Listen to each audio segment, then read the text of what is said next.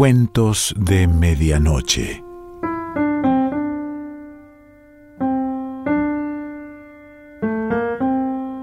El cuento de hoy se titula Donde empieza el agua y pertenece a Onelio Jorge Cardoso.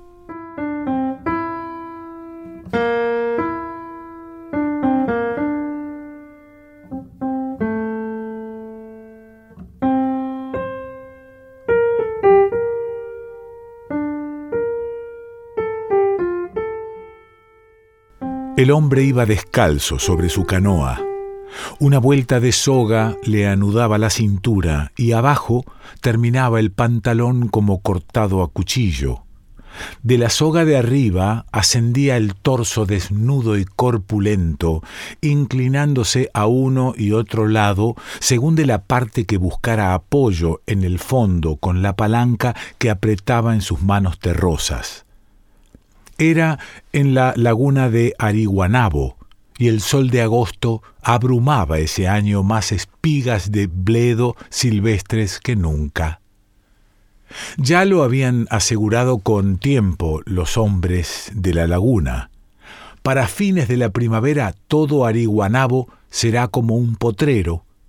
Un caballo mismo podría engañarse y querrá pastar la hierba sobre el agua, pero tendrá que nadar era que las lluvias habían roto todos los cálculos y estuvieron cayendo hasta que les dio la gana. Había ahora que empezar por aprender los caminos del agua. Las plantas estaban enviciadas de ella. Rendía por entonces su mayor estatura. Los largos cuellos de los bledos desafiaban la altura del macío las redondas hojas de las malangas podían contener ahora, a ras del agua, una decena de ranas bulliciosas sin litigio entre ellas por ganar espacio en espera de las moscas. La hierba bruja le regateaba el sol al agua y se quedaba con él, mientras abajo el pedúnculo de un tallo submarino pugnaba por ganar la superficie llevando arriba, cerrado y verde todavía, el capullo redondo de un loto silvestre. Así estaba el agua, y por allí andaba el hombre y su canoa, cuando una red de canutillos sumergidos hizo presa de la quilla, deteniendo la embarcación. El hombre se preparó entonces con cuidado reafirmó bien los pies desnudos y empuñó la palanca a fondo. Durante unos segundos permaneció tenso e inmóvil, y al fin, cuando parecían reventarle del codo a la muñeca todos los músculos del antebrazo, hubo un largo crujido bajo el agua y la canoa cabeceó hacia adelante, deslizándose sobre los canutillos partidos. Sin restarle impulso, el hombre tiró de la palanca desencajándola y se dejó llevar sin perder el equilibrio. Navegaba ahora en un milagro de aguas sin hierbas. Un monte de macío espigado rodeaba la poseta y el hombre respiró con descanso. Era todo lo que necesitaba, un claro de agua donde las truchas y las viajacas pudieran morder en firme el anzuelo. Vio entonces la lata de las lombrices, y mientras dos hilos de sudor bajaban a unírseles en la ollita, sonrió. No era para menos la fiesta de las lombrices. Todas habían brotado de los cuatro dedos de tierra fresca del recipiente asadas por el calor. Pugnaban por ganar ahora el borde de la lata y se contorsionaban en una desesperada lucha que daba gusto a los ojos del hombre.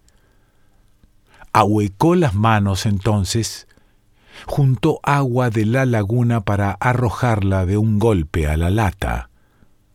Fue peor acaso las más gordas alcanzaron el borde de la vasija y retrocedieron como quemadas por el metal. Esto dio más gusto al hombre y volvió a sonreír mientras buscaba el anzuelo con una mano y con la otra tomaba del borde de la lata la única lombriz que insistía en resistir y liberarse. Pero fue en ese momento que oyó el disparo. Un pato verde y amarillo dejó de volar sobre su cabeza. Vino a caer a unos metros de la canoa.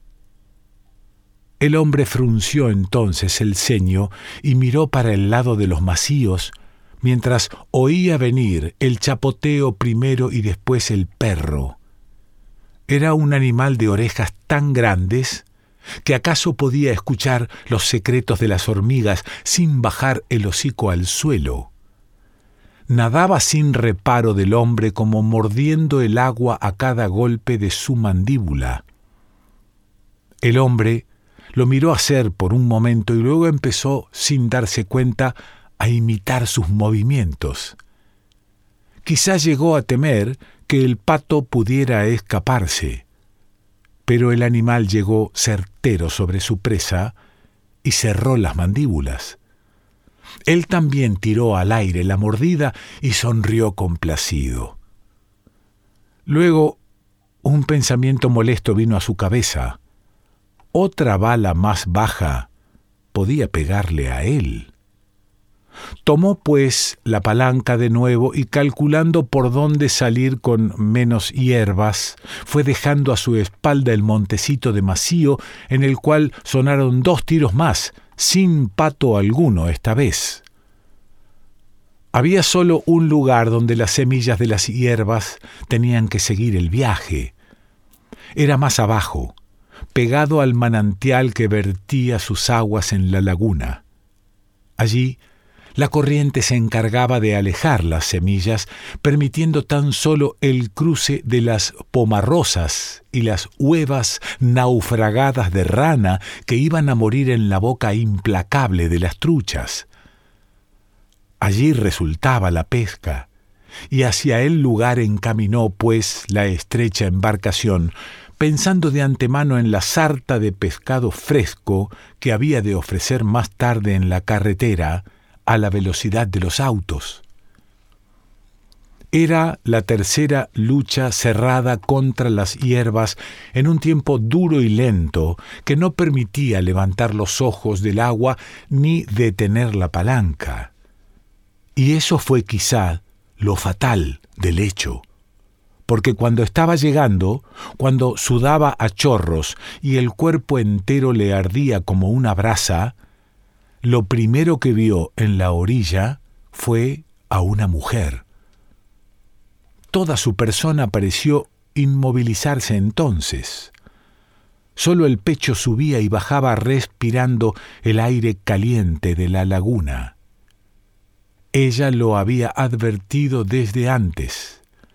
Tenía los ojos puestos en él y estaba sentada en una piedra de la orilla, con los pies desnudos metidos en el agua. La falda recogida le subía a dos dedos de la rodilla. Él se apartó el sudor primero y luego fue subiendo la mirada desde donde estaban juntos y transparentados los pies hasta el reborde de la falda. De allí saltó súbitamente a mirarle los ojos y ella comprendió entonces hasta dónde aquella mirada quería o no encontrarse con la protesta de una mujer. Pero ella no dijo nada, ni se movió siquiera. El hombre por su parte estuvo unos segundos esperando sin saber lo que esperaba, y cuando por fin su mano fue a tocar los anzuelos, la voz de ella lo hizo detenerse. ¿Se pesca mucho, señor? Eh, a veces, no siempre. Hay días buenos y días de mala suerte. Su voz sonó mejor que la del viento entre los atejes mientras volvía a mirar la falda, pero la mujer inclinó la cabeza mirándose el contorno del pelo revuelto reflejado en el agua ondulante. Le vino huyendo a los tiros, ¿no? No, vine buscando el pesquero que es este. Ah, ¿sabe quién está cazando patos allá? Y esta vez una disimulada sonrisa de burla ganó en tanto las mejillas de la mujer. Mi esposo. Sentí los tiros, pero no vi el hombre. Sabe matar y dispara como nadie y en tono más bajo, sin que el hombre pudiera advertir la conclusión de su pensamiento, añadió Es casi todo lo que sabe. Cualquiera sabe cuando le llega el caso, repuso el hombre, y ella se volvió presurosa, como si tuviera algo que arreglar a la carrera. Yo digo patos, patos de la laguna, y estalló en una risa alta y nerviosa, en la que ahora había más gusto por las últimas palabras del hombre que por las suyas mismas. Él no dijo nada esta vez. La mujer cayó al fin y estiró las piernas sacándolas del agua. Por la punta de los pies, reunidos y desnudos, caía ahora un hilo de agua que el hombre quería inútilmente oír. El viento vino desde los macíos con un golpe caliente de aire y ella se sujetó el vestido, pero con el movimiento dejó fuera el hombro desnudo contra el que golpeó, deshilachándose el manojo de cabellos. Levantó entonces la cabeza y miró a la cara del hombre. El sol le bajó por el cuello redondo y se hizo una cuchilla de luz que se hundió entre el nacimiento de los senos. Sintió entonces un miedo complacido que le hizo hundir los pies y chapotear furiosamente el agua. Sabía que los ojos del pescador estaban pendientes de todo esto y al cabo volvió a detenerse para hablar sin mirarlo.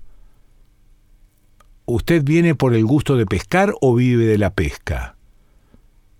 No tengo la suerte de meter los pies en la laguna solo para refrescarlos.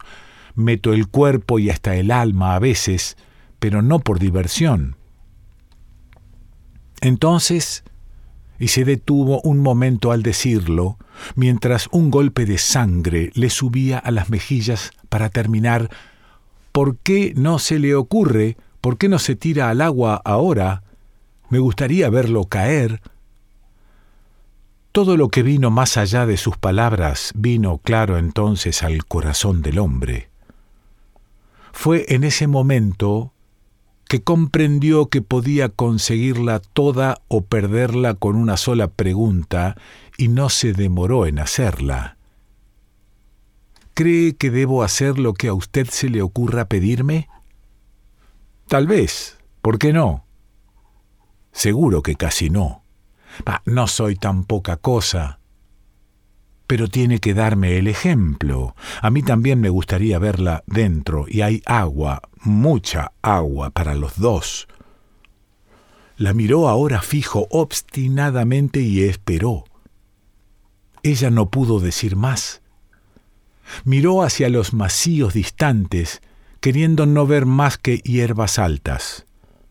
Un disparo lejano la hizo estremecerse, pero ya había apoyado las manos sobre la piedra y se dejaba correr hacia abajo, mientras lentamente el nivel del agua le subía por los muslos en dos anillos. El pescador no dijo más tampoco. Dio un paso hacia el borde de la embarcación y el pie volcó sin querer la lata de las lombrices, pero no se enteró siquiera. Su cuerpo entero cayó de un chapuzón en el agua y al momento, cuando sacó la cabeza chorreante, vio que la mujer se había vuelto atrás y ganaba la piedra de nuevo. No, ahora no te vayas. Y cayó solo para esperar la respuesta, pero el viento le trajo la risa alta, aguda, nerviosa, perdiéndose con el rumor de la carrera por entre los romerillos de la tierra firme. Entonces el hombre dio cuatro brazadas hasta que sus pies tocaron el fondo. Escaló la orilla con dos saltos de fiera y corrió hacia el ateje. Por unos segundos dejó de oír la risa y pensó que ella prefería las hojas amontonadas del suelo, pero de pronto, al pasar el tronco del ateje, lo asaltó el llanto de la mujer y le vio los brazos cruzados sobre el pecho, plegada sobre sí misma. Váyase, no, váyase. En el primer instante el hombre no pudo moverse. Había oído claramente las palabras y el llanto, y estaba como clavado en el suelo. Pero lo malo fue que ella dio temerosamente un paso hacia atrás y tropezó para caer. Él bajó los ojos a todo lo largo de su caída. Fue un segundo nada más. Ella logró incorporarse enseguida, cruzar los brazos de nuevo sobre el pecho, mas ahora el hombre la había visto acostada por primera vez. Lárguese, váyase, váyase o llamo a mi marido. Pero él no era él, sino un grupo de fuerzas reunidas. Tenía en los ojos ahora el mismo color de las lombrices, en el cuello estirado la intención de las espigas del macío, en las manos la presión de las mandíbulas del perro y en las entrañas todo el sol y la trabazón de los canutillos bajo el agua. No quiso oír más. La tumbó bajo la sombra del ajete otro golpe de viento vino desde los macíos y se volvió un remolino caliente que levantó las hojas del suelo. Dos cayeron sobre la espalda mojada del hombre y allí se pegaron, subiendo y bajando, mientras cesaba el llanto de ellas sobre la tierra cubierta de romerillos.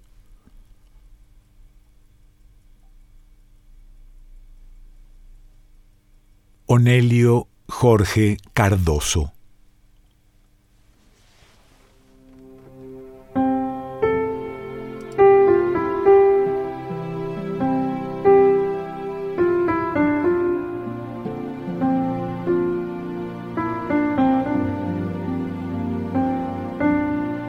Cuentos de Medianoche.